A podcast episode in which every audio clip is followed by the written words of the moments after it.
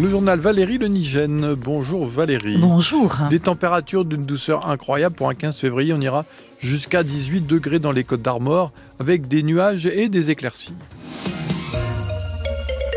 Clarisse Kremer dément toute tricherie dans le vent des globes. La navigatrice de Locmiquelic dans le Morbihan réagit à l'ouverture d'une enquête par la Fédération française de voile sur d'éventuelles tricheries pendant le dernier Vendée Globe.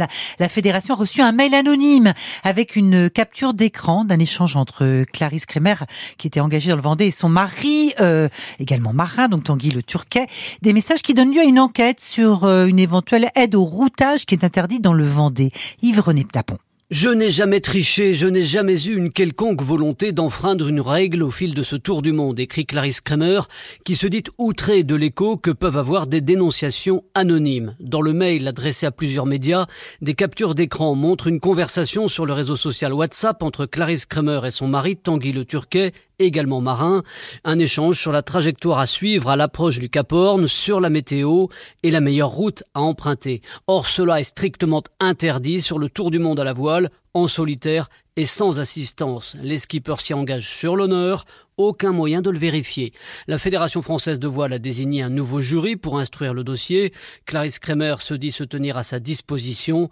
Quant à son téléphone, à l'époque, elle rappelle qu'elle l'avait laissé accessible à son ancienne équipe Banque Populaire. Et dans son message sur Facebook ce matin, Clarisse Kremer s'interroge aussi sur les motivations de cette divulgation anonyme trois ans après euh, la course. Encore un rebondissement dans la course Arkea Banque Populaire d'Armel Lecléache a une avarie sur le safran central. Juste il y a quelques minutes, on apprend donc qu'il se déroute actuellement euh, vers un port euh, brésilien. Il est euh, deuxième pour l'instant sur la course. Ce matin, c'est le montage du village d'arrivée de l'Arca Ultime Challenge Brest qui a commencé quai Malbert. Et si tout va bien, l'arrivée se dessine aux alentours du, du samedi 24 février, donc juste au début des vacances scolaires. Et pendant ce temps, le leader actuel, donc Charles Caudrelier, se demande s'il va avoir assez de nourriture.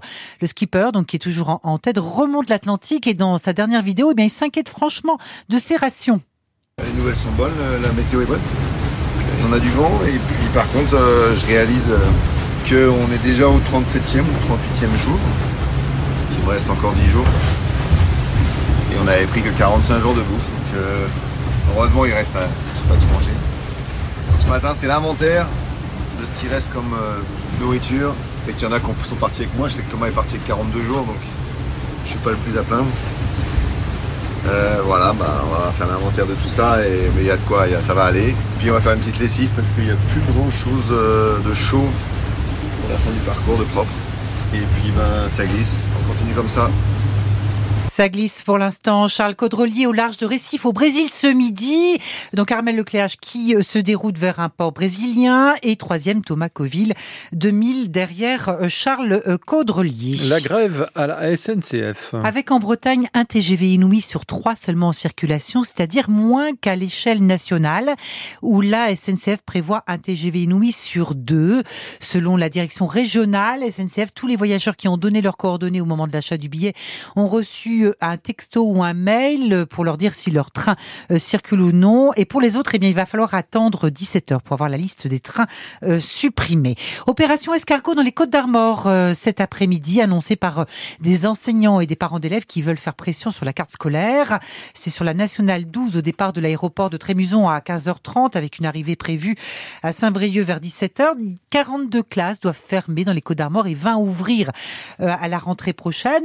Il y a aussi des maires qui ont pris des arrêtés municipaux pour interdire des fermetures de classes. C'est symbolique. C'est le cas de Daniel Ropers, maire de Prédel, au sud de Paimpol les écoles, c'est euh, extrêmement important pour la vie de chaque commune, chaque territoire. Ça va aussi dans le sens du développement et du maintien de, de nos commerces. C'est tout un ensemble qui est fragilisé par des fermetures de classes. On peut comprendre qu'au niveau du département. Ils doivent appliquer des décisions qui sont prises à Paris, mais il faut aussi que l'État comprenne que, ça fragilise nos territoires. On ne voit pas pourquoi on nous imposerait des fermetures et que nous, on n'interdirait pas les fermetures. C'est aussi pour redire le, le ras-le-bol parce que on a l'impression d'être face à un mur et que forcément les décisions ne peuvent pas forcément être changées, modifiées. On a surtout l'impression de ne pas être entendu et c'est ça qui est un peu désagréable et on maintiendra ces différentes actions sur l'ensemble du département. Le maire de Plaidel qui a donc pris un, arrêté municipal pour interdire la fermeture de classe, tout comme les maires de, de Paimpol, de, de Plouézec, de, de Pléguien ou encore de Ploie ou de Lanvolon. Et puis une manifestation de postiers en ce moment à Brest devant le centre de tri de Kergaradec pour des questions de salaire. En foot, un grand rendez-vous européen ce soir pour le Stade Rennais. Un très grand rendez-vous même là en 16e de finale allée de la Ligue Europa.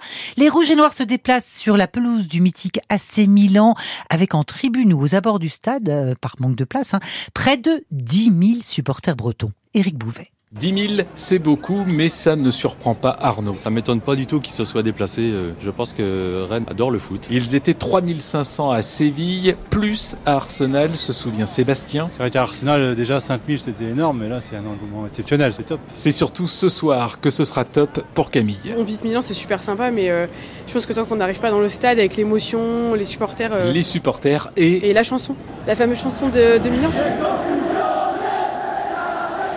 Et si San Siro à Sarah Perchetti-Amo, Rennes a aussi du répondant, prévient Jean-Charles. On va leur montrer ce que c'est que la Bretagne aussi. Parce que bon, d'accord, c'est un stade énorme. Mais quand tu rajoutes 10 000 cinglés, parce que ça va être ça, hein, il va y avoir un beau truc. Un truc qui procure tellement d'émotions que c'est décidé, Stéphane arrête les voyages avec les Bleus. Je n'en ferai plus avec l'équipe de France parce que mes émotions sont tellement fortes avec les Rouges et Noirs que je ne vois pas pourquoi j'irais euh, m'embarquer avec l'équipe de France. Car ce voyage en Italie, de la vie de tous, notamment de Thomas, c'est difficile de rêver mieux. Bah, quel plus beau déplacement on pourrait faire que San Siro, c'est incroyable. Et ça restera dans les mémoires de tout le monde, c'est sûr. Et si en plus il y a un résultat au bout, imaginez le retour la semaine prochaine au Roisen Park. Mmh, et coup d'envoi ce soir à 21h à suivre dès 20h30 en intégralité sur France Bleu Brésil.